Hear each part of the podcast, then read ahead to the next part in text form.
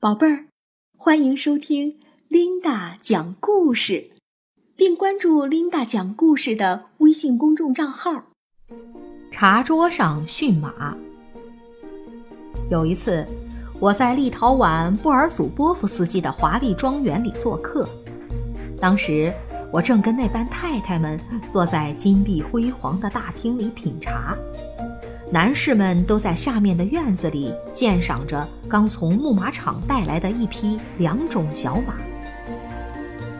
突然有人呼救，我赶忙冲下楼梯，却发现那马正在咆哮肆虐，狂放不羁，谁也不敢向它迈进一步，更不用说骑到它的背上去了。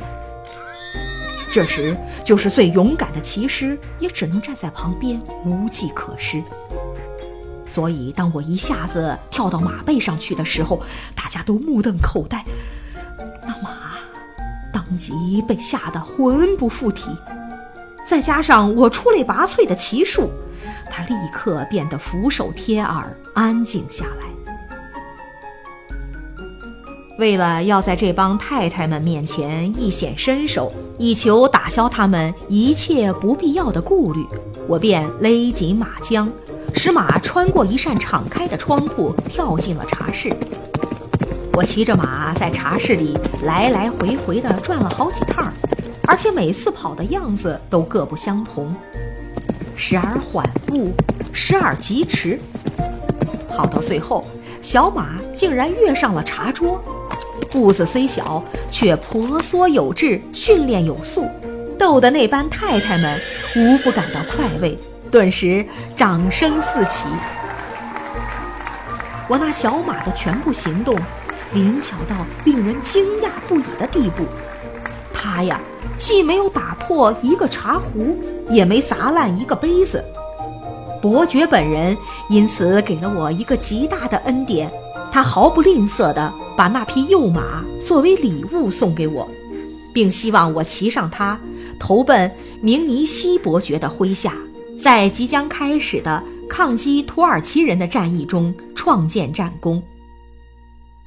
我认为，要用一件礼物来投我所好，那是很不容易的，特别是在我奔赴战场的前夕，而我正要作为一个战士，在这次战役中经受初次考验，这份礼物更是我取得丰功伟绩的一个预兆。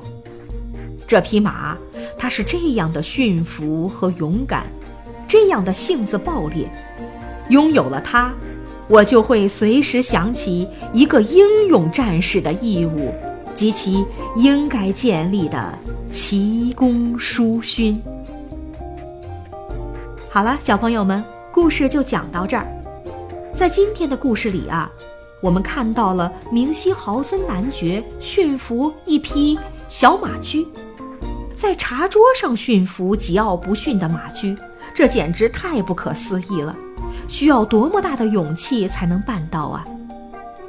哎，琳达姐姐突然记起了一句广告语，她是这么说的：“心有多大，舞台就有多大。